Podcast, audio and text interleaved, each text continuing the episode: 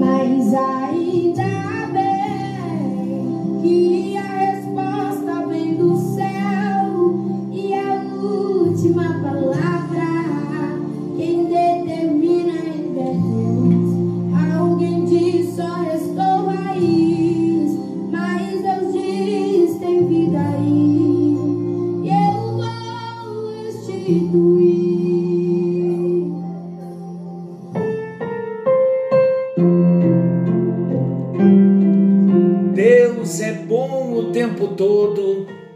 tempo todo Deus é bom. Graça e paz.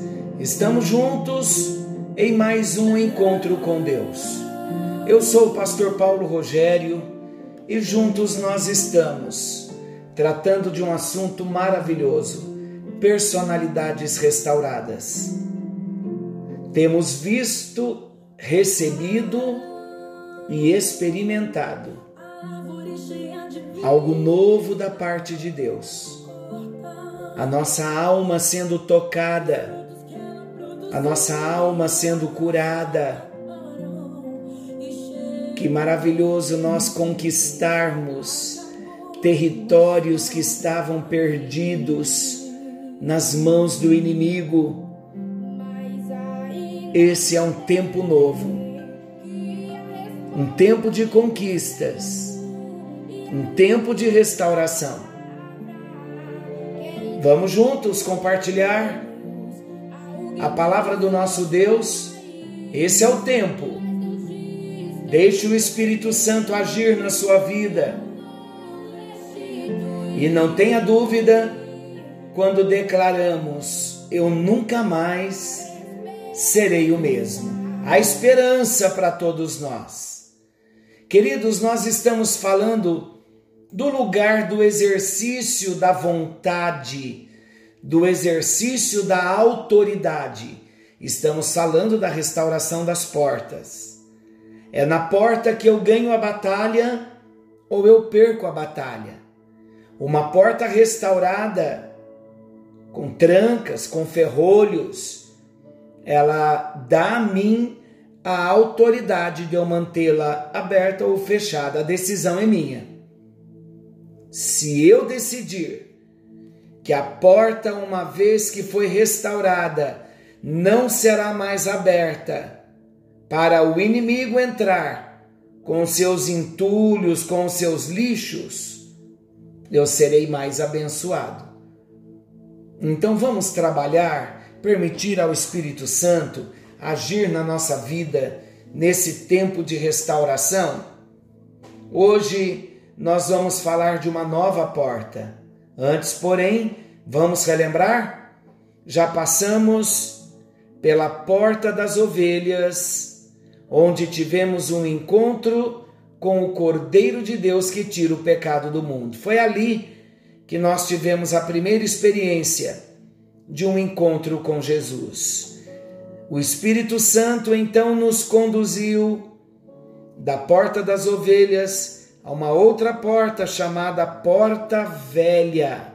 Na Porta Velha, nós aprendemos que as coisas velhas do velho homem, as coisas do velho Adão, hábitos, coisas tão ruins que convivíamos e era normal, agora não é mais, porque nós nascemos de novo na porta das ovelhas.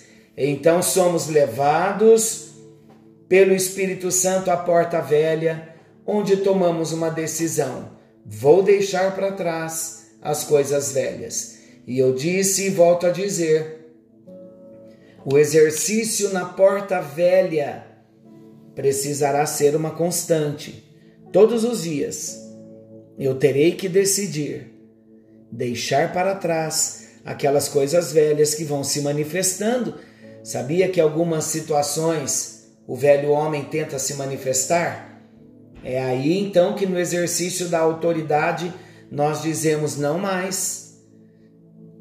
Nos arrependemos, pedimos perdão a Jesus por dar lugar ao velho homem e voltamos para a posição novamente. Falamos também da porta dos peixes. Na porta dos peixes, nós experimentamos o crescimento, a frutificação, a reprodução em novos discípulos. Só vamos nos reproduzir em novos discípulos quando formos novos discípulos. Uma questão de essência, de ser, de mudança de natureza. Então é na porta dos peixes que nós aprendemos a ser discípulos. Depois que tratamos a porta dos peixes, nós falamos da porta do vale. E na porta do vale, nós entendemos que ali houve o milagre da salvação. Nós valorizamos tão grande salvação e lembramos do vale de Inom, um vale que foi amaldiçoado por Deus, profeta Jeremias. Ele se tornou um vale de matança, um vale de morte, representando o inferno. E quando falamos de tão grande salvação, nós nos lembramos que Jesus entrou no nosso vale e é na porta do vale que nós lembramos que já não existe mais vale de morte, já não existe mais condenação do inferno nas nossas vidas. Estamos salvos em Cristo Jesus. Hoje estudaremos mais uma porta, a porta do monturo. Está em Neemias capítulo 3, versículo 14. Ouça o que diz e a porta do monturo reparou a Malquias, filho de Recabe, líder do distrito de Bet-Aquerem. Este a edificou e lhe levantou as portas com as suas fechaduras, com as suas trancas e os seus ferrolhos. Interessante que todas as portas, quando elas vão sendo levantadas, quando as portas vão sendo edificadas, nós vamos vendo as trancas e os ferrolhos também sendo edificados. Queridos, eu quero lembrá-los de que cada porta edificada, restaurada, colocada no seu lugar, nós estamos falando de proteção. Proteção para dentro da cidade, proteção para nossa alma uma cidade com um muro edificado, mas as portas destruídas, o inimigo entra. Estamos falando da restauração das portas da nossa alma. E na porta do monturo, nós falamos da remoção de todo lixo. É muito forte a porta do monturo, mas nós precisamos edificar a porta do monturo se estamos no processo de restauração da nossa personalidade, se estamos falando da edificação dos muros de Jerusalém, e se no muro haviam doze portas, as portas foram queimadas, destruídas, à medida em que as portas vão sendo edificadas, elas vão sendo levantadas e colocadas no lugar. Eu quero lembrá-los que o pecado fez com que a nossa alma fosse saturada dos lixos, das mazelas, das coisas ruins que as trevas proporcionam ao homem. Quando nós falamos de restauração, nós falamos de um tempo novo, de um agir de Deus na nossa vida. E na porta do monturo nós vamos falar da necessidade de abrirmos os nossos olhos e, em parceria com o Espírito Santo, juntamente com a palavra, nós vamos pedir que o Espírito Santo nos mostre, pela palavra de Deus, todos os lixos que deverão ser removidos, vão passar pela porta do monturo e nós não vamos mais abrir essa porta para que lixo nenhum das trevas venham entrar mais dentro de nós. Essa porta, a porta do monturo, é a porta pela qual todo lixo da alma deve ser removido. Esta porta deve estar aberta para o oleiro da igreja, o nosso Deus, o Senhor Jesus Cristo, o Espírito Santo, a fim de que ele possa trabalhar em nós. E todo lixo que foi acumulado no decorrer de tantos anos, sem termos conhecido Jesus, ou mesmo conhecendo Jesus, sem o conhecimento destas verdades específicas que estamos conhecendo agora. Então, todo lixo acumulado no decorrer de toda a nossa vida, ele precisa ser removido, ele precisa ser queimado. E esta porta precisa ficar fechada com ferrolhos e trancas, para que o inimigo não passe mais com os lixos, introduzindo dentro de nós os lixos, porque esse é o propósito do inimigo. Ele não se dará por vencido.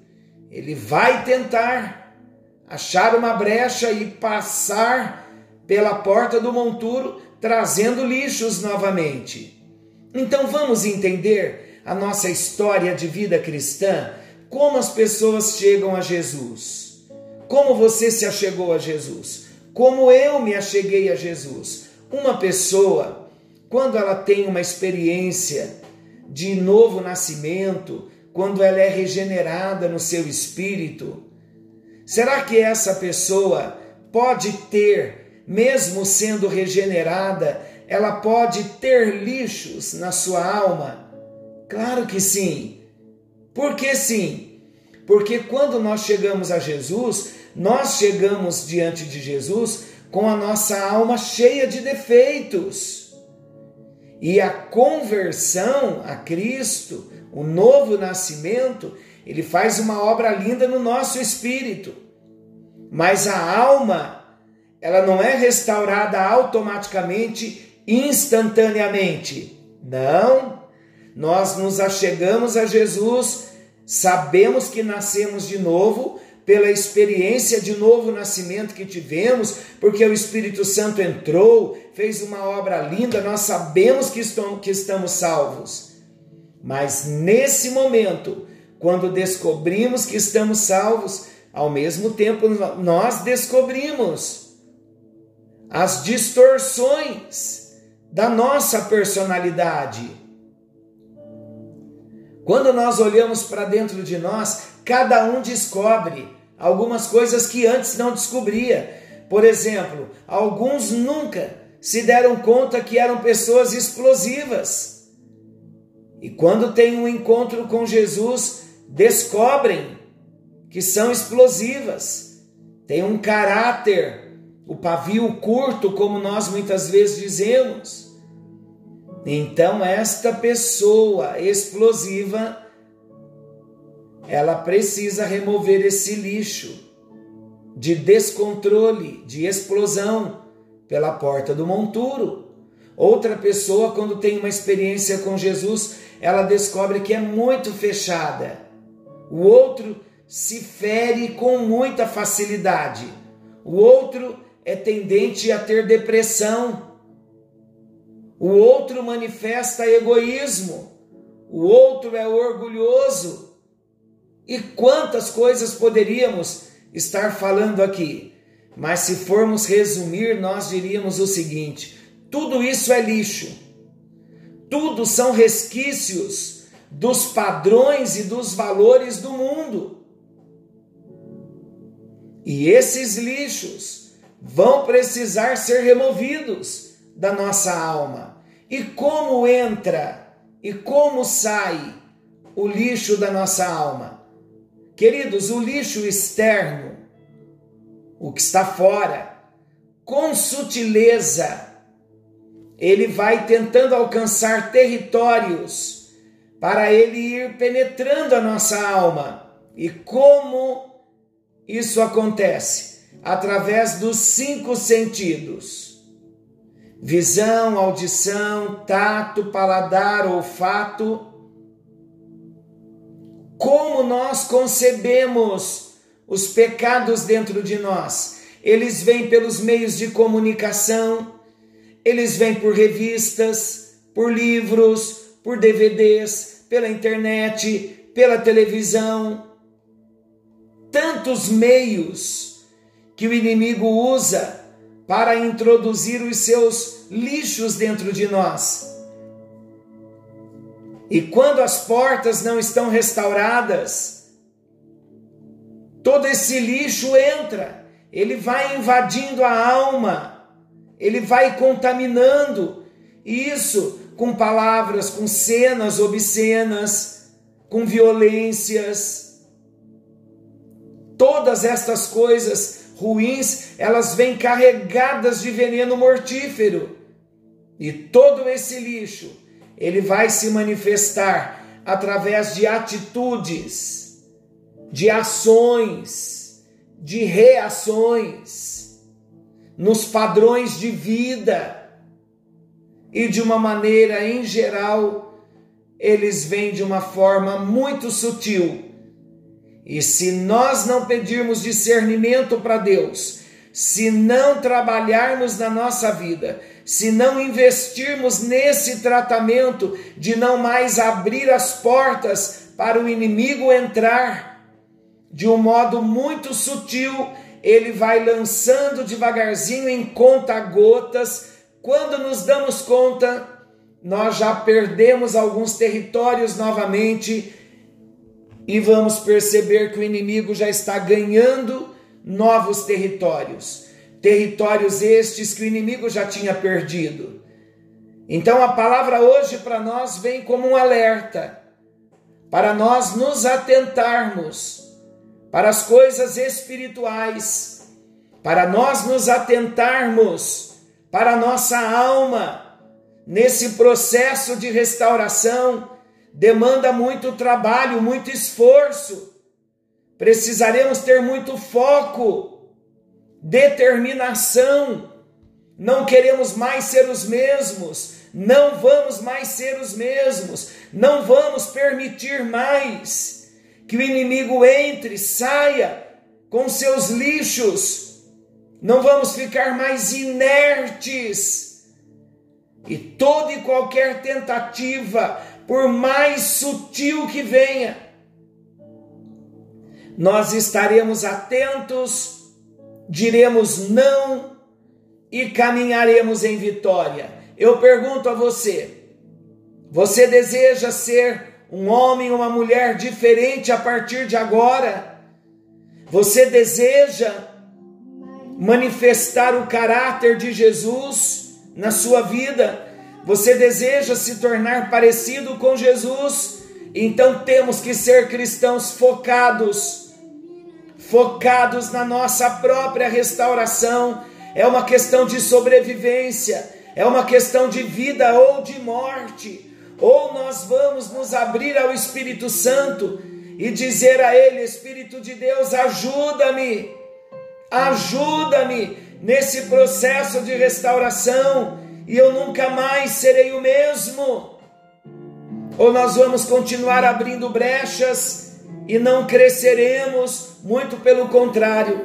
O fato de não crescer não nos deixa estagnados, mas o fato de não crescer nos leva a um retrocesso.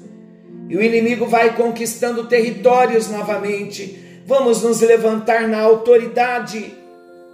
Estamos na porta do monturo.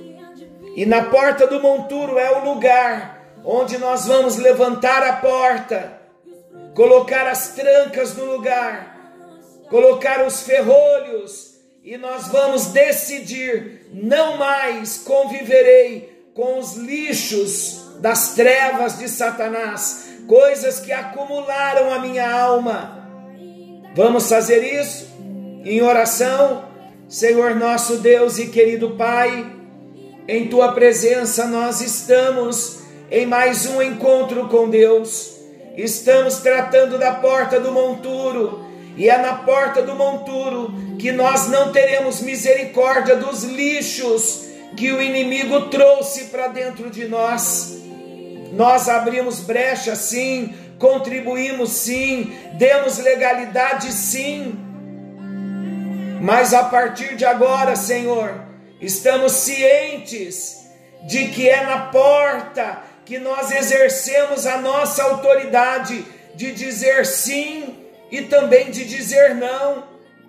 E na porta do monturo, nós dizemos sim ao Espírito Santo. Age Espírito de Deus na porta do monturo e ajuda-nos a abrir essa porta para remover todo o lixo. E não vamos mais abrir a porta do monturo para que lixo nenhum passe entrando para dentro da nossa alma. Não queremos mais conviver com o lixo dentro de nós, ó Deus. Muito pelo contrário, abrimos o nosso coração nesta hora e dizemos sim à tua vontade, dizemos sim ao teu doce Espírito, dizemos que queremos ser novos, queremos ser feitos de novo.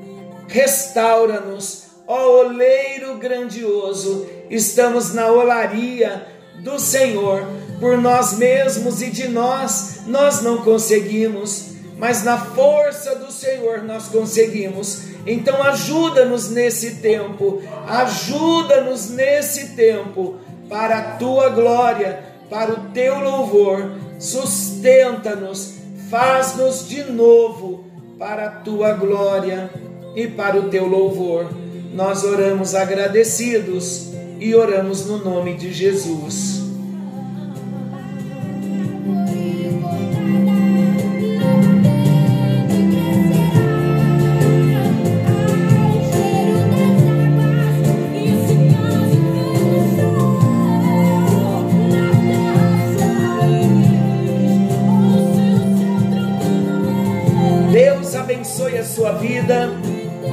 Seja determinado, seja corajoso. Não olhe para trás. Deus está fazendo algo novo na nossa vida. Receba tudo quanto Ele está trazendo. Deus te abençoe. Querendo o bondoso Deus, amanhã estaremos de volta nesse mesmo horário com mais um encontro com Deus. Fiquem todos com Deus.